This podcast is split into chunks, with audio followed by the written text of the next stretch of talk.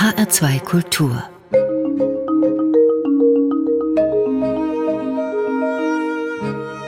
Doppelkopf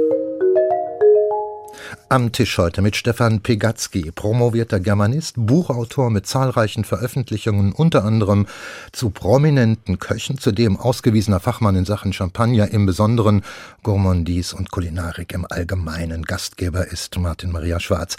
Einen schönen guten Tag, Stefan Pegatzky. Guten Tag, ich freue mich, dass ich hier bin. Wie kommt ein Geisteswissenschaftler dazu, sich tief in die Thematik des Essens und Trinkens hineinzuarbeiten, um dort dann einmal eine sehr umfangreiche Expertise zu entwickeln und zum anderen schließlich sein berufliches Glück zu finden. Das sind die Umwege des Lebens.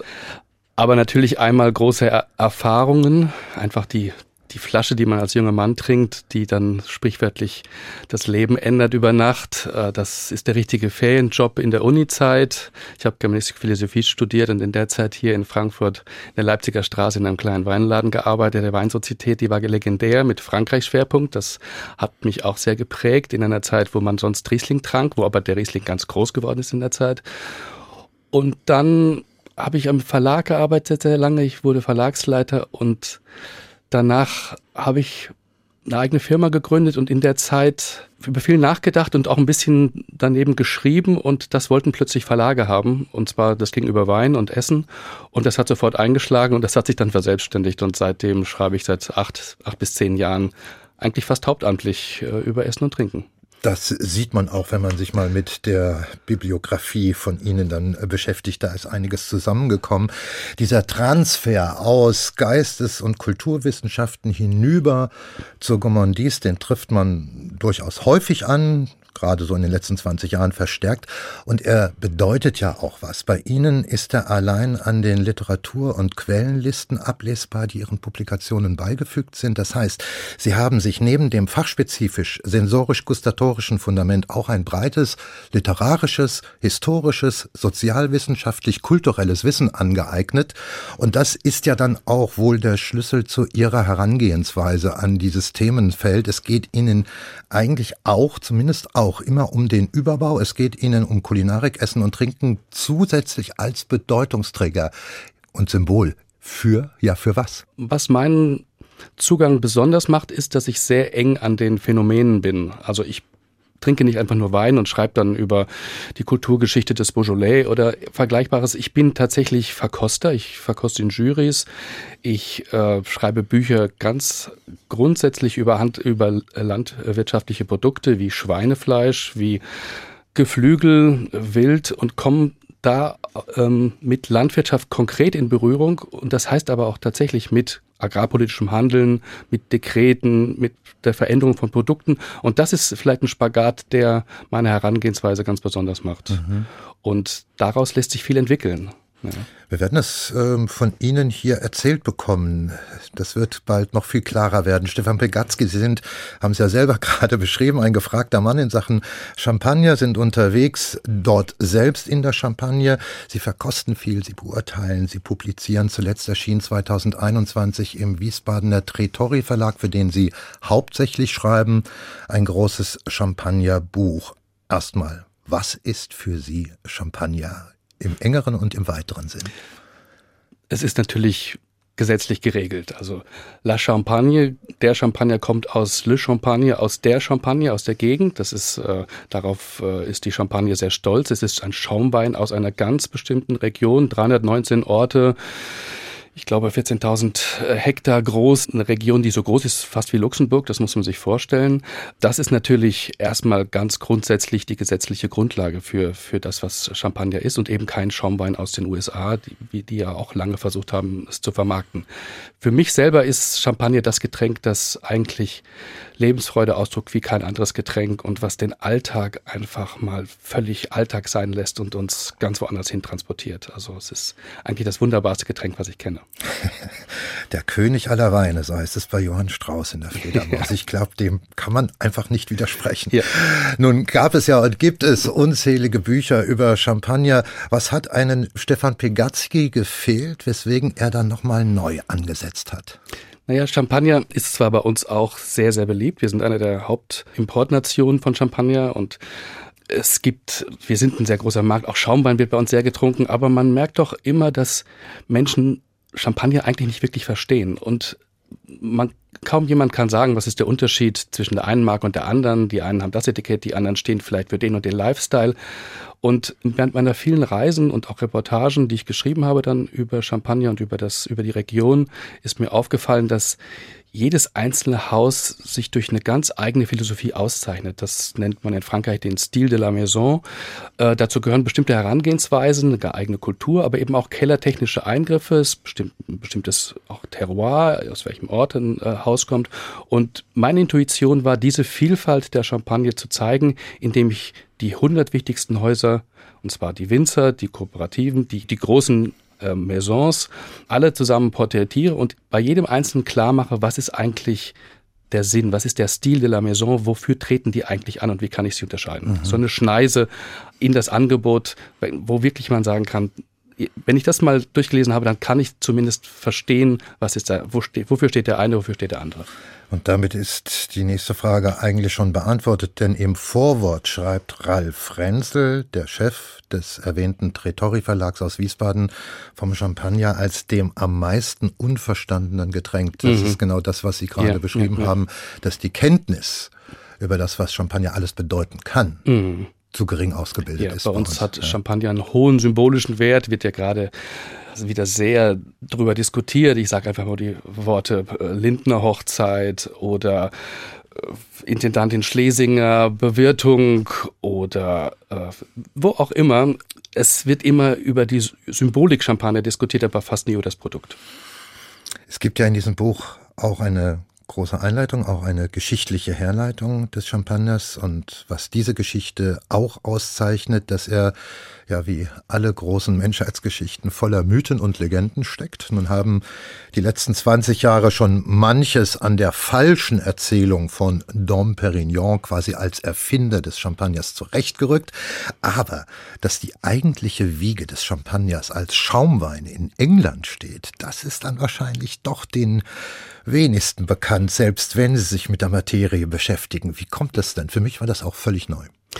Ja, das hängt vor allen Dingen äh, natürlich an der Entwicklung der Flasche, der modernen Weinflasche ab. Da haben die Engländer beim Cider sehr viel experimentiert. Das ist so eigentlich das klassische Nationalgetränk gewesen im 18. Jahrhundert und die wussten nicht so genau, damals wusste man ja gar nicht, dass äh, wie Hefe, wie Fermentation funktioniert. Das heißt, die Flaschenwände waren immer viel zu dünn in Nordengland hat man dann zum ersten Mal wirklich Kohle zugesetzt und wirklich bruchfestes Glas gemacht und dann hat man eben so experimentiert, dass man tatsächlich den Apfelsaft wirklich mit Zucker versetzt hat und das ging einigermaßen und dann gab es eben findige Franzosen, äh, den Graf Saint-Evremont, die dann die, das neue Getränk aus Frankreich mitgebracht haben.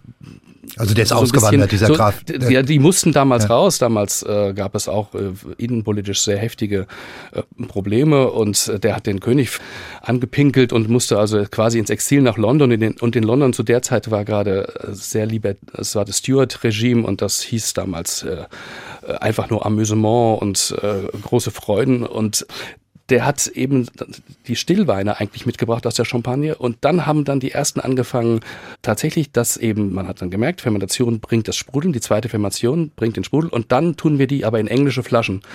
Und das war einfach äh, sensationell. Und da wissen wir heute aus, aus den ersten Zitaten in Theaterstücken aus England aus der Zeit, dass tatsächlich die ersten wirklich Abfüllungen von Champagner in den richtigen Flaschen in England passiert sind. Also da taucht das, das englische da Wort Sparkling Wein dann das, zum ersten Mal genau. überhaupt auf, genau. bevor ein Vermousseux überhaupt in der französischen genau. Literatur und, und Dom Perignon ja. hat zwar unglaublich viel getan für den ja. Champagner, aber Dom Parignon wollte einen Stillwein produzieren. Zwar aus roten Trauben, der dann weiß wird. Das ist zum Beispiel eine der ganz großen Maßnahmen, die er geschafft hat. Wie, wie kann ich rote Trauben so pressen, dass sie wirklich einen weißen Wein äh, herstellen? Dann das, auch das, äh, die Assemblage verschiedener Regionen oder verschiedene Jahrgänge. Das hat Dom Perignon als erster richtig zur Finesse getrieben. Aber tatsächlich der, die ersten richtigen Champagnerflaschen in dem Sinn, wie wir sie kennen, als Sparkling, die kommen aus England. Ja.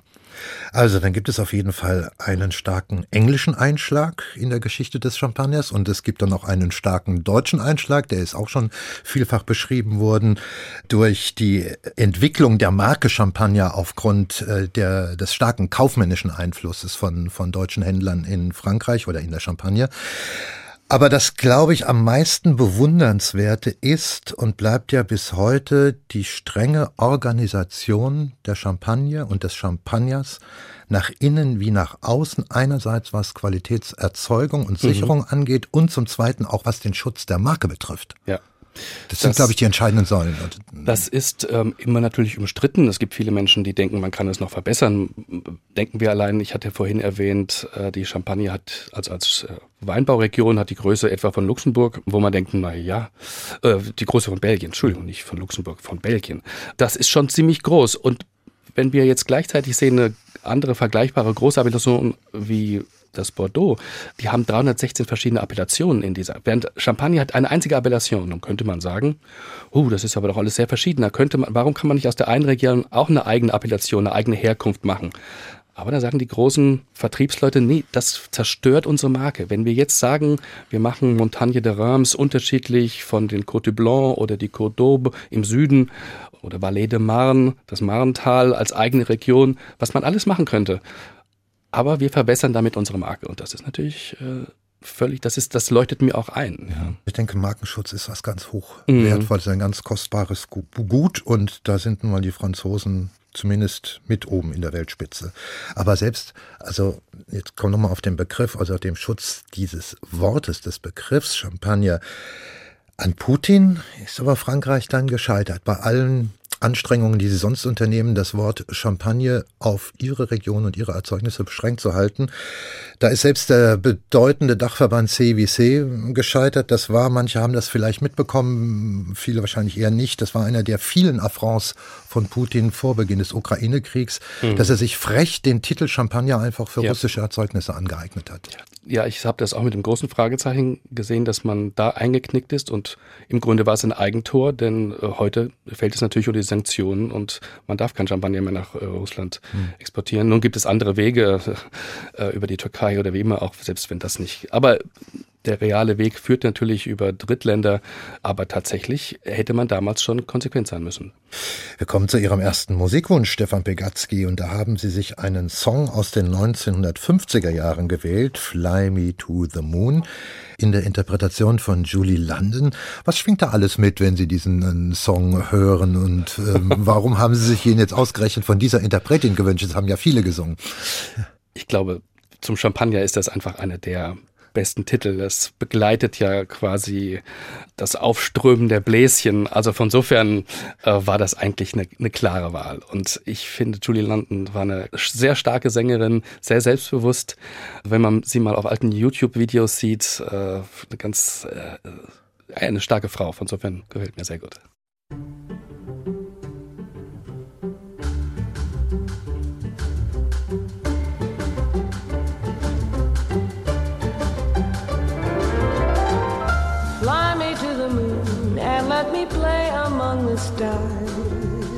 Let me see what spring is like on Jupiter and Mars. In other words, hold my hand. In other words, darling, kiss me. Fill my heart with song and let me sing forevermore You are all I long for, all I worship and adore. In other words, please be true. In other words, I love you.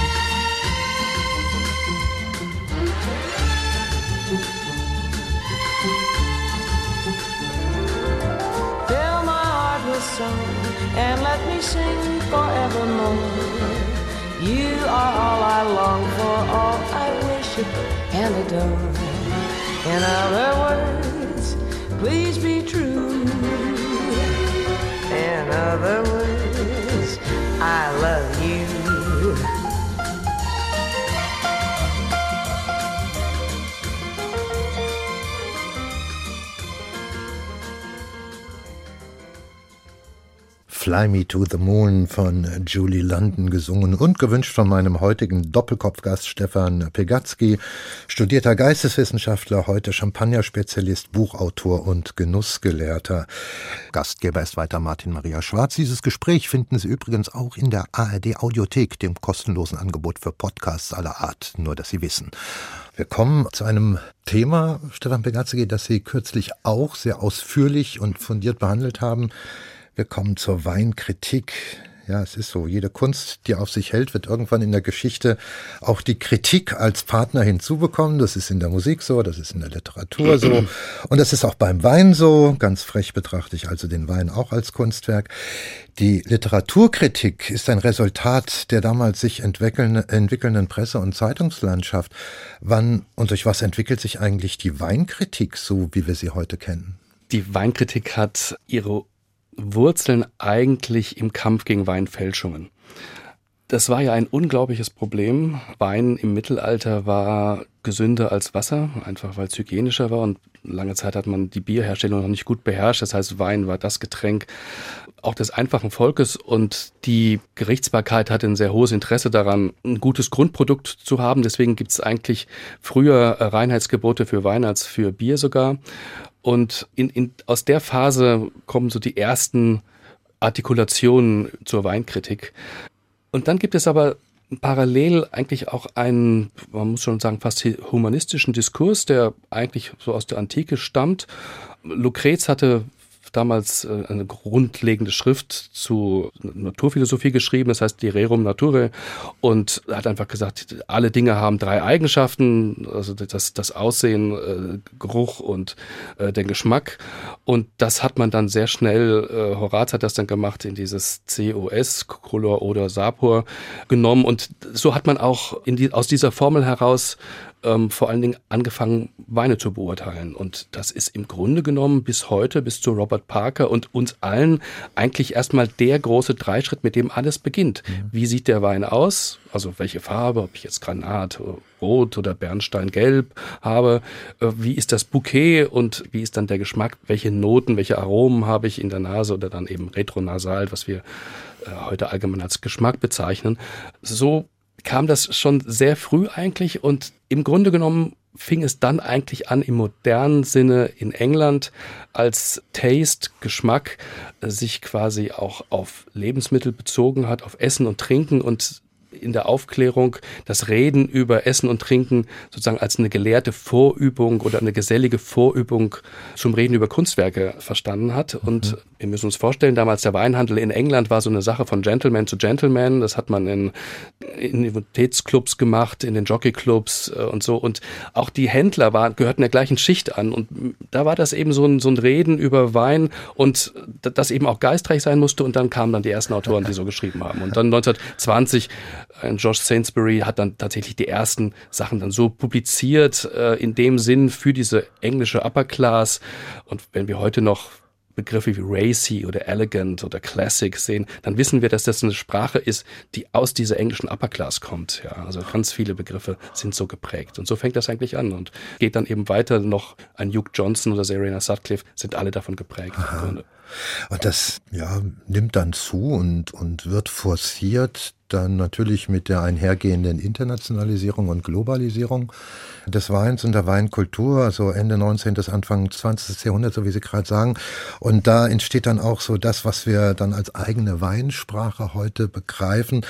Und das lerne ich gerade, dass vieles erstmal aus England kommt, aber Frankreich entwickelt das mit seiner eigenen, mhm. sehr poetischen Sprache ja dann nochmal weiter und bringt da nochmal eine ganz neue Qualität und Dimensionen da rein. Aber auch erst spät im 20. Jahrhundert entnehme ich Ihre ja. Schrift. Ja. Es ist, es ist verblüffend. Sie haben recht, dass der Handel entwickelt seine eigene Form in England, diese sehr poetische, aber gleichzeitig gibt es diese Ebene der Produktion. Und das sind vor allen Dingen, in Frankreich organisieren sich die Kammern ländlich, regional und die fangen an, Wettbewerbe zu machen. Landwirtschaftswettbewerb von Macron oder von Burgund und irgendwann will man diese Weine irgendwie auch klassifizieren. Und dann sagen sie plötzlich, oh, jetzt müssen wir auch mal ein System finden. Und dann kommen die ersten auf die Idee, Punkte zu vergeben zum Beispiel. Ja. In Deutschland verrückterweise die DLG, also Deutsche Landwirtschaftsgesellschaft, Ende des 19. Jahrhunderts, die haben so eine Dauerwarenprüfung, weil die wollen ihre Produkte in die Kolonien schicken und gucken,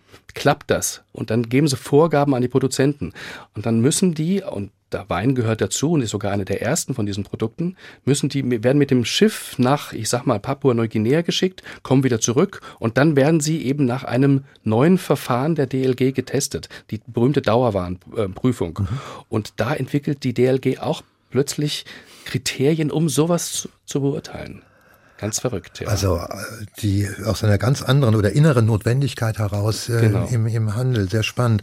Ja, und ab den 90er äh, Jahren, jetzt kommen wir zu dem, mit welchen Maßstäben heute oder seit 30, 40 Jahren Weine bewertet werden.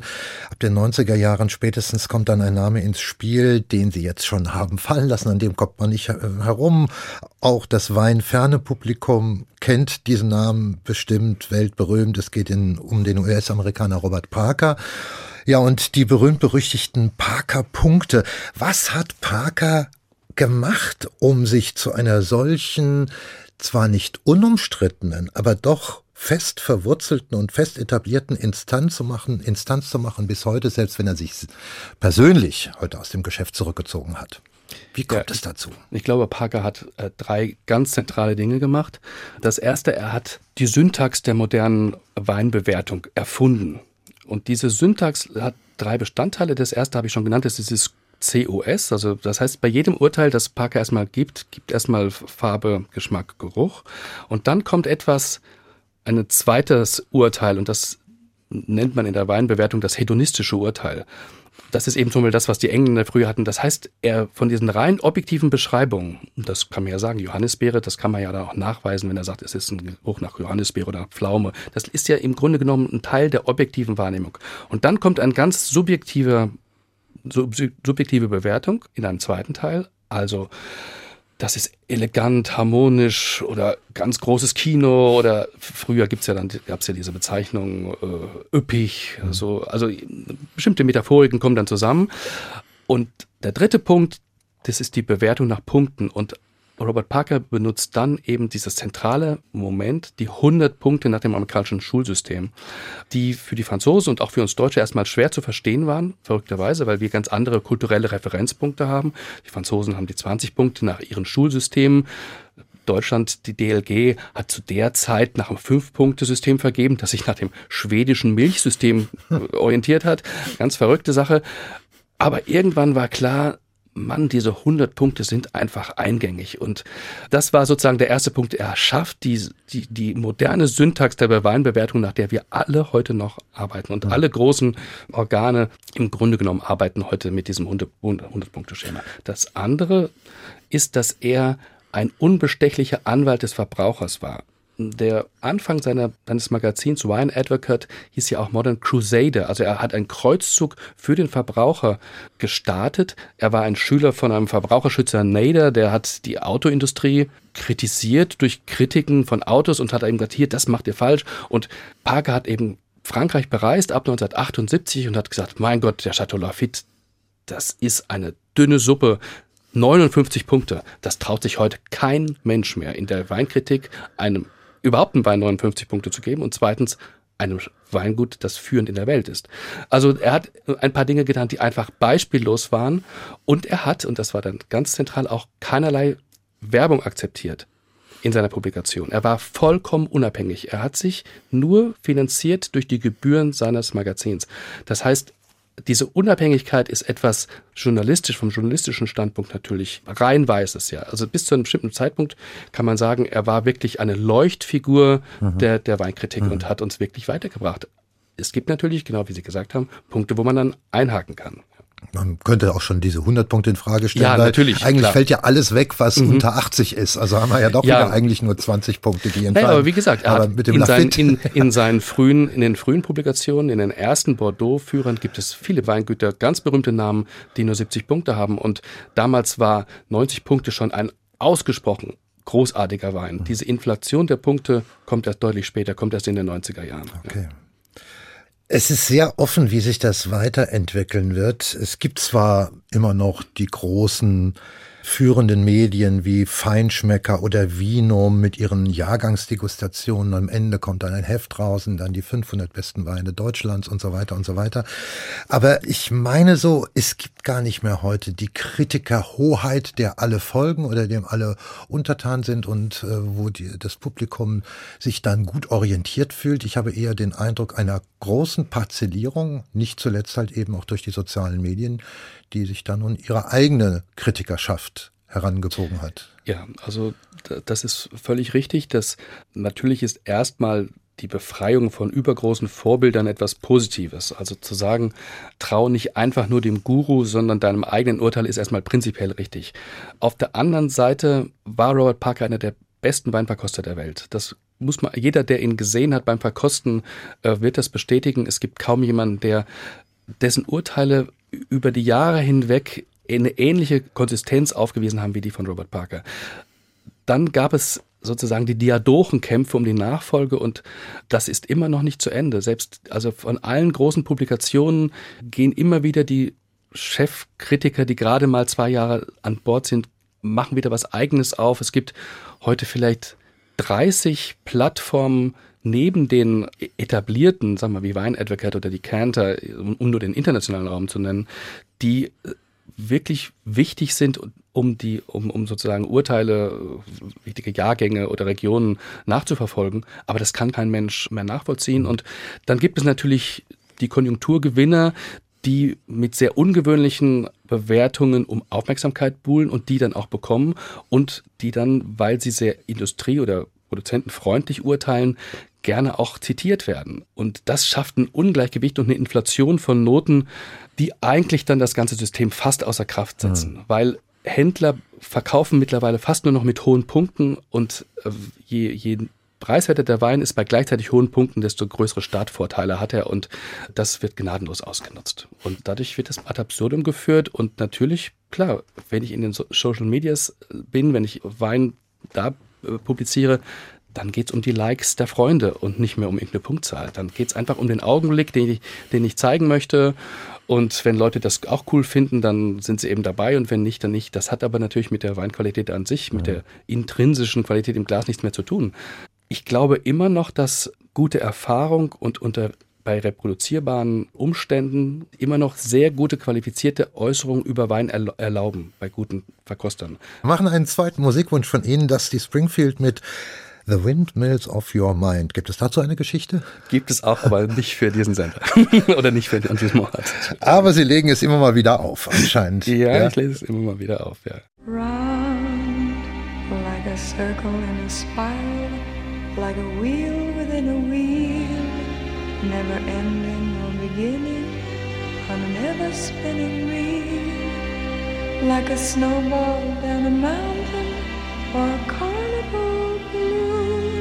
like a carousel that's turning, running rings around the moon, like a clock whose hands are sweeping past the minutes of its face, and the world is like an apple whirling silently in space, like the circles that you find in the windmills of your mind.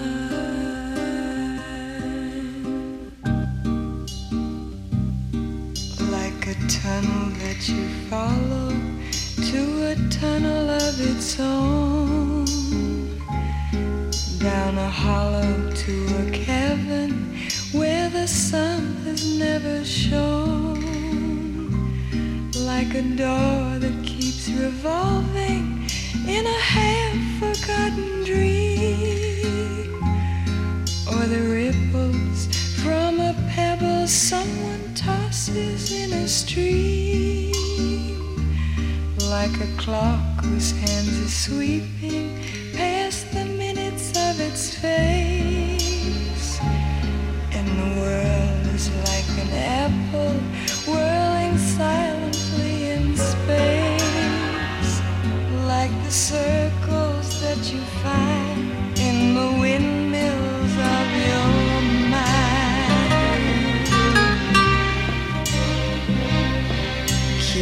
jingle in your pocket, words that jangle in your head.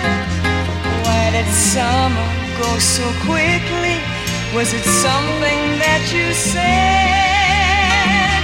Lovers walk along the shore and leave their footprints in the sand. Is the sound of distant drumming just the fingers Pictures hanging in a hallway and the fragment of a song. Half remembered names and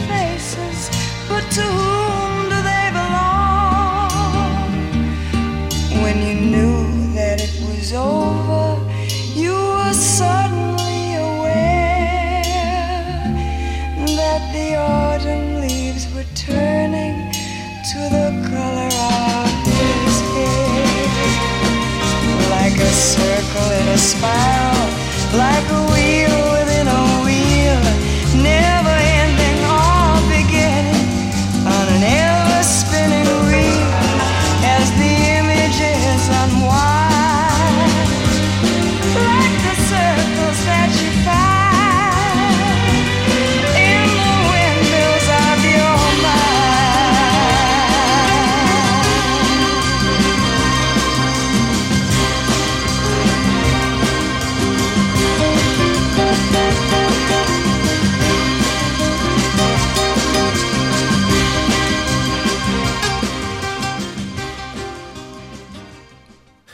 Das war Dusty Springfield mit The Windmills of Your Mind, gewünscht von meinem heutigen Studiogast Stefan Pegatzky, Buchautor, bewandert im großen Bereich des Essens und Trinkens mit einem Schwerpunkt Champagner, aber nicht nur.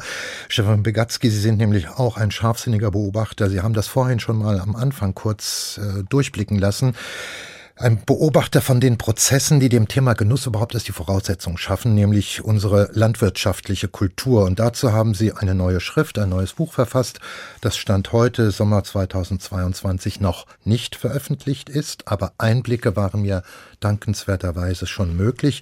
Grob schraffiert gehen Sie den Urgründen eines mittlerweile mindestens 100 Jahre alten Defizits in Deutschland auf die Spur. Ein Defizit, das sich dadurch erklärt, durch die einseitige Steigerung des Ertrags, der Effizienz unserer Systeme, unserer agrarischen Systeme, bei fehlendem Sinn für eine korrespondierende parallel laufende Konzentration auf geschmackliche Qualität der erzeugten Produkte. Wo kommt das her? Welche Gründe gibt es dafür, dass Deutschland da, ja, was soll man sagen, ja, fast rückständig ist? Das ist natürlich jetzt ein ganz, ganz großes Thema. Da muss ich ein bisschen ausholen. Deutschland guckt natürlich vom Hof immer gerne mal nach Frankreich, was machen die Franzosen so und äh, in großen Städten gibt es auch immer mal ein französisches Restaurant.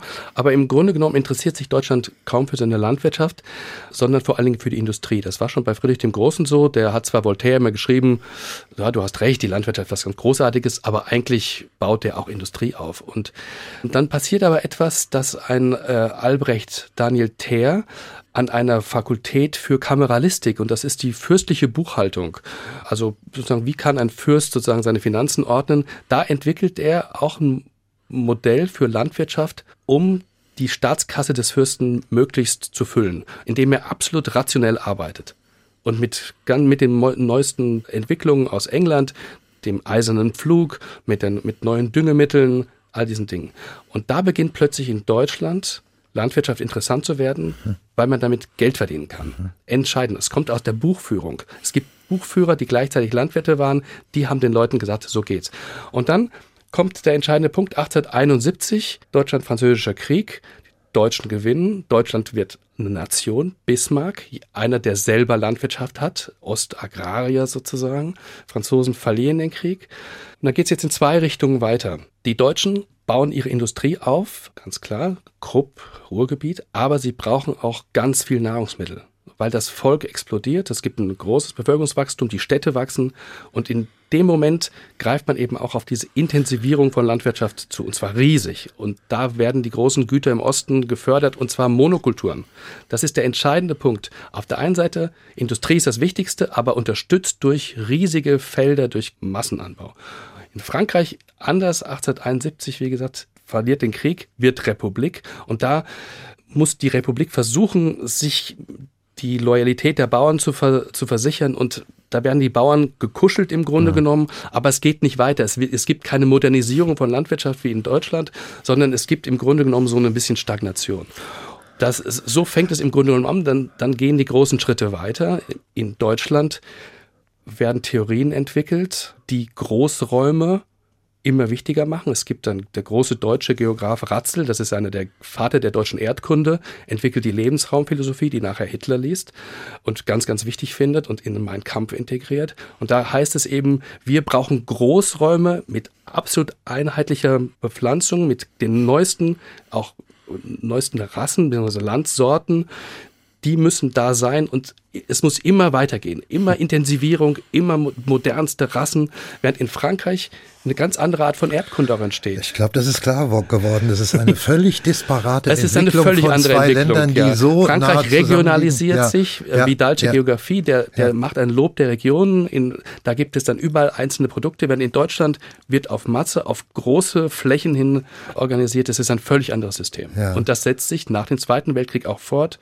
Flurbereinigung in Deutschland, während in Frankreich es ein bisschen anderer Prozess ist, aber es gibt noch eine wie soll ich sagen, ein, ein Widerstandsreservoir, wo eben Regionalisierung, hochwertige Produkte immer noch stehen ja, und angebaut werden. Und das ist eine ganz grundsätzlich andere Entwicklung. Das ist packend, packend berichtet in wenigen Minuten zusammengefasst, was ein Prozess von 100 Jahren ist, deutlich, aber bis heute, das ist ja das ja. Erschreckende und Sie haben zu Recht in diesem Buch äh, darauf hingewiesen, auf diesen Abschlussbericht der Zukunftskommission Landwirtschaft der deutschen Bundesregierung aus dem Jahr 2020, wo eigentlich dieselben Dinge wieder, wieder hervorgeholt werden und wieder geht es um groß und viel. Und jetzt kommt natürlich noch äh, die ganze, der ganze moralische Teil noch hinzu. Ja. äh, und es muss natürlich jetzt dann irgendwie biologisch und, und ökologisch sein, aber das Thema geschmackliche Qualität, die ja. gustatorischen Momente der landwirtschaftlichen Produkte tauchen entweder gar nicht auf oder nur ganz knapp. Das heißt, diese Entwicklung, die Sie gerade skizziert haben, hat Nachwirkungen bis heute. Aber ich will noch mal kurz das aufgreifen, um das Sensationelle Ihrer Entdeckung da mal einzukreisen. Sie haben diesen französischen, ich glaube, an Hof von Ludwig XIV. arbeitete dieser Franzose, der ja. dieses Wort vom Eigengeschmack genau genau. äh, der Dinge beim Zubereiten von genau, Essen. Ja. Les Délices de la Campagne, also die Freuden des Landlebens, da entwickelt der das zum ersten Mal und äh, an, an Gemüse auch. Und ganz verrückt, das war ein Gärtner, der hat das entwickelt. Ich genau. greife das deswegen auf, weil dieser Satz, dieser Begriff Eigengeschmack der Dinge kommt hier in Deutschland frühestens Ende des 20. Jahrhunderts im Rahmen der Hochküche auf. Mhm. Also ein so langer ja, Weg hat er zurückgelegt. Frankreich im 17. Jahrhundert ja, und ja, bis es hier ankommt, ist es schon Ende 20. oder vielleicht schon 21. Jahrhundert, in dem die Dinge wieder nach dem schmecken müssen, was sie eigentlich sind. Dann dazwischen liegt ein Prozess, Sie haben ihn gerade beschrieben. Man könnte ihn vielleicht auch so vielleicht skizzieren, dass es in Deutschland vornehmlich um die kalorische Sättigung ging, um nicht und nicht um die Befriedigung von anderen geschmacklichen Bedürfnissen. Ja, Deutschland ist sehr funktional orientiert in sehr vielen Dingen. Das heißt, da geht es tatsächlich um, um Nährstoffe. Das wird dann natürlich heutzutage extrem klar aufgegliedert, äh, Kohlen nach Kohlenhydrate, nach Vitaminen etc. Dann geht es aber auch natürlich um Dinge wie heutzutage wie Selbstoptimierung. Also was tut Nahrung für mich? Also verhindert sie mein Alter, macht sie mich attraktiver. Das sind solche, Dinge, die in Frankreich bedeutend weniger eine Rolle spielen. Und ähm, zu Recht sprechen Sie halt von einer mentalitätsgeschichtlichen Differenz, die ja. der, der, Urgrund ist, der Nährboden, auf dem das, auf dem das alles, äh, auf dem das alles wächst.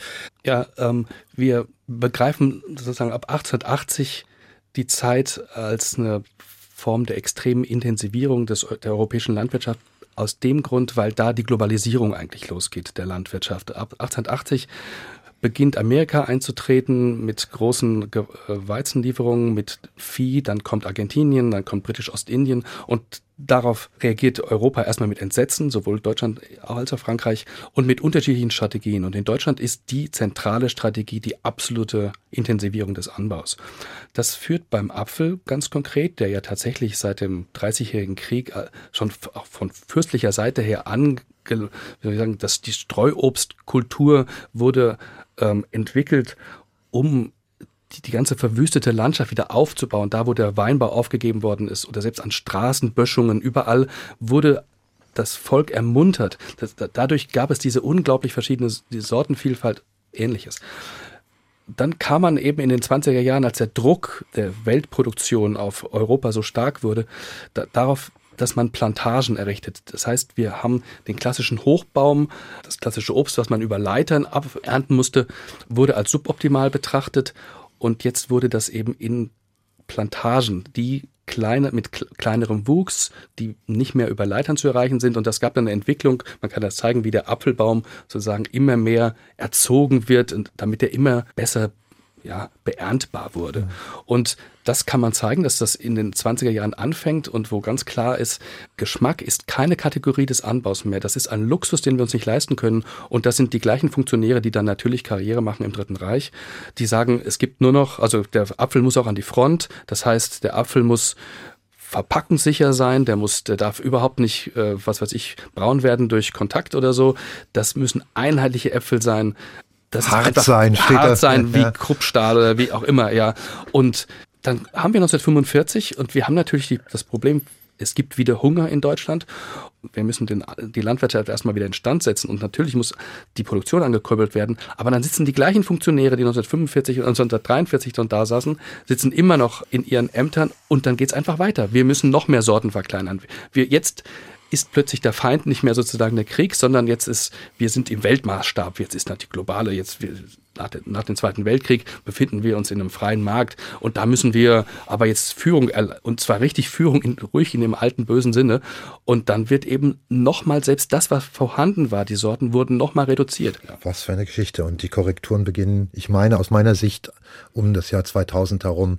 Als War ein bisschen dann, früher gab bisschen früher. So, mhm. ja. Und Sie haben ja zum, zum Glück etwas gebracht, diese Korrekturen, also diese unbedingt, also ich diese Apfelarmut nicht in der Menge, sondern in der was die Sorten angeht, ist, glaube ich, auf einem guten ja, Weg, dass die behoben wird. Also allein, äh, es wurde viel mehr Direktvertrieb, also das ist ja ganz entscheidend. Natürlich ist es problematisch, Streuobst direkt im Supermarkt anzubieten, weil diese Waren nicht der sozusagen dem Aussehen und der Konfektion entsprechen, die der Verbraucher heute gewohnt ist. Das heißt, dieses Obst, das sich eigentlich für den Direktverkauf eignet. Und das ist natürlich etwas, was auch gesetzlich Gott sei Dank wieder deutlich liberalisiert worden ist. Und Ergänzend dazu, man darf auch, glaube ich, nicht das Aufkommen der vielen Hofläden vergessen. Genau, das ist dieser Direktverkauf. Das, genau, genau, das ist das, etwas Wunderbares ja, und ja. natürlich, das ist eigentlich der Ort, wo sich heute der Verkauf statt, also von, von solchen Produkten abspielt. Und Stefan Begatzky, wir pendeln ja immer zwischen Deutschland und Frankreich hin und her. Jetzt nochmal zurück nach Frankreich, weil das ist auch etwas, was Sie beschrieben oder auch vorher erstmal entdeckt haben, dass äh, sich diese fantastische Produktvielfalt bei hoher Qualität in Frankreich nicht mit den jeweiligen Staatsführungen in der Republik ereignet hat, sondern eigentlich sogar gegen sie. Das bekommt eine recht aktuelle Bestätigung dieses, diese Entdeckung durch auch das Verhalten des äh, aktuellen Präsidenten Emmanuel Macron, der auch eigentlich ein Förderer der industriellen Landwirtschaft sehr viel stärker äh, wäre, wenn man ihn machen ließe. Aber hier ist eine interessante, ja, eine Geschichte, die auch schon eine richtige Tradition hat, dass sich nämlich dieses kleinbäuerische, dieses viel regionalere System der Agrarwirtschaft auch immer wieder zur Wehr gesetzt hat. Ja. Ja, die Franzosen ähm, haben gemerkt, spätestens nach dem Zweiten Weltkrieg, aber verrückterweise schon vorher, dass sie sich modernisieren müssen und zwar modernisieren im Sinne der großen Modernisierungsnationen wie USA, Deutschland äh, und England. Und der entscheidende Anstoß zur Modernisierung der französischen Agrarstrukturen kam zynischerweise aus Deutschland, nämlich mit der Besetzung und der quasi sehr engen Verbindung des Vichy-Regimes zu Deutschland, weil dann nämlich Agronomen in Frankreich das Sagen bekamen, die direkt in Deutschland äh, studiert hatten und entsprechend ähnliche Mechanismen der Produktion verinnerlicht hatten, insbesondere in der Genetik, wo Deutschland tatsächlich führend war, was ja kein Wunder ist. Äh, aber der, der Witz ist, dass Frankreich nach 1945 diese Leute im Amt gelassen hat, weil Frankreich gemerkt hat, um Gottes Willen, wir haben zwar jetzt Volksfrontregierung, wir, wir hatten damals gab es gleich erstmal einen sozialistischen Landwirtschaftsminister, aber der sagte, oh, wir müssen die Landwirtschaft komme, was es wolle, modernisieren. Und das war die, die großen Jahrzehnte der Planung, der Planwirtschaft.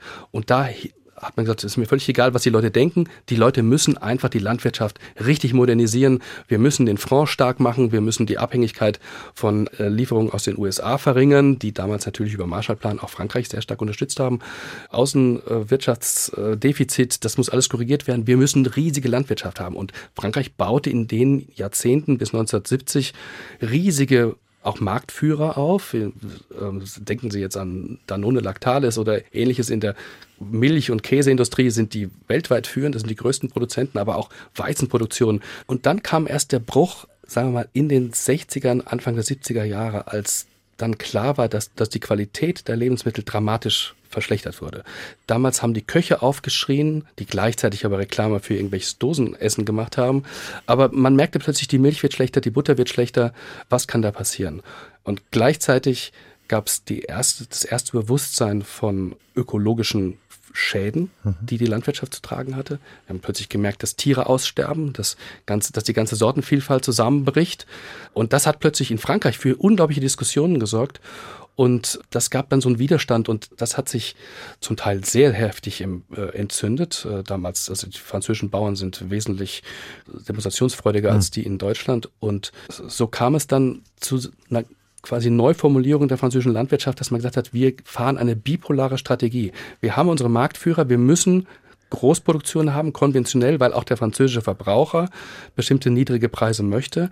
Aber wir müssen auch die Hochqualität unserer landwirtschaftlichen Produkte gleichzeitig schützen. Das heißt, wir müssen einen Bereich haben, wo wir weiterhin bestimmte Mechanismen, Produktionsweisen pflegen, um beste Produkte weltweit als Leuchttürme noch darzustellen. Und diese bipolare Strategie ist etwas, was Frankreich heute von Deutschland komplett unterscheidet, weil wir keine exzellenten landwirtschaftlichen Produkte haben. Bis auf Einzelsektoren und bis auf bestimmte kleine, ganz kleine Leuchttürme. Aber an sich ist Exzellenz von Lebensmitteln kein deutsches Produktionsziel. Stefan Pegatzky, Punkt. Ja, so ist es. Das ist die Bestandsaufnahme heute für einen Ausblick in die Zukunft da müsste man einen zweiten Doppelkopf, glaube ich, hier anstrengen, um das alles in den Griff zu bekommen. Wir haben noch einen dritten Musikwunsch von Ihnen und da bleiben wir auch gleich dann in Frankreich. Septembre von Barbara. Warum haben Sie sich das gewünscht? Ja, Barbara ist eine ganz große Chansonsängerin in Deutschland, nicht so bekannt, aber sie ist, da kennt man sie vielleicht dann doch, eine Brückenbauerin zwischen Deutschland und Frankreich. Viele kennen ihr Lied Göttingen, das den Kindern von Göttingen gewidmet ist, ähm, wo sie eben sagt, dass die Kinder von, aus Göttingen sich nicht von denen aus Paris unterscheiden. Was damals, als sie das auf Französisch gesungen hat, für extreme Proteste in Frankreich äh, gesorgt hat. Daraufhin hat sie das Lied auch auf Deutsch gesungen und ähm, ich glaube, bei so einem Thema passt das sehr schön. Stefan Wegatzky, ich danke Ihnen ganz herzlich für Kommen zum HR2 Doppelkopf. Danke, ich danke Ihnen. Und vom Doppelkopf verabschiedet sich Martin Maria Schwarz als Gastgeber mit Barbara und Septembre.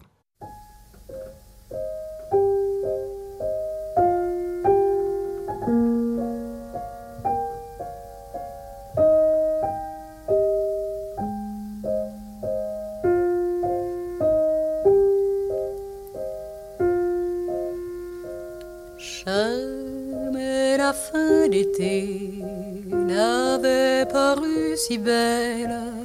Les vignes de l'année auront de beaux raisins. On voit se rassembler déjà les hirondelles mais il faut se quitter. Pourtant, l'on s'aime bien.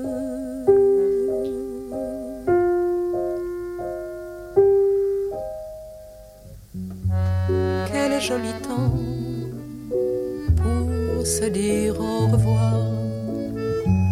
Quel joli soir pour jouer ces vingt ans sur la fumée des cigarettes. L'amour s'en va, mon cœur s'arrête. Quel joli temps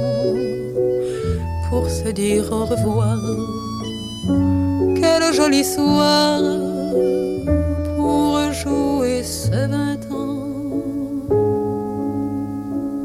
Les fleurs portent déjà les couleurs de septembre et l'on entend de loin s'annoncer les bateaux.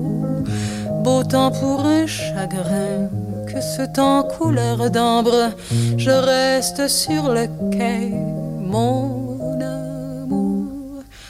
À bientôt.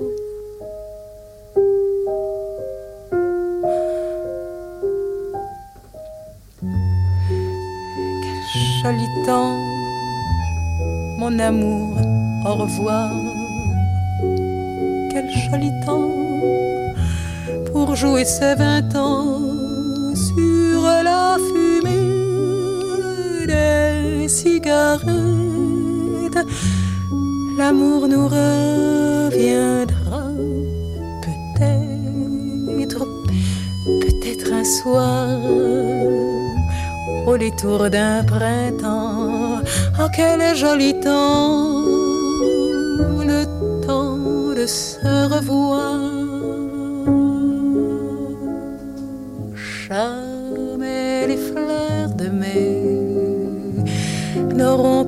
Si belles. Les vignes de l'année auront des beaux raisins quand tu me reviendras avec les hirondelles, car tu me reviendras, mon amour. À demain.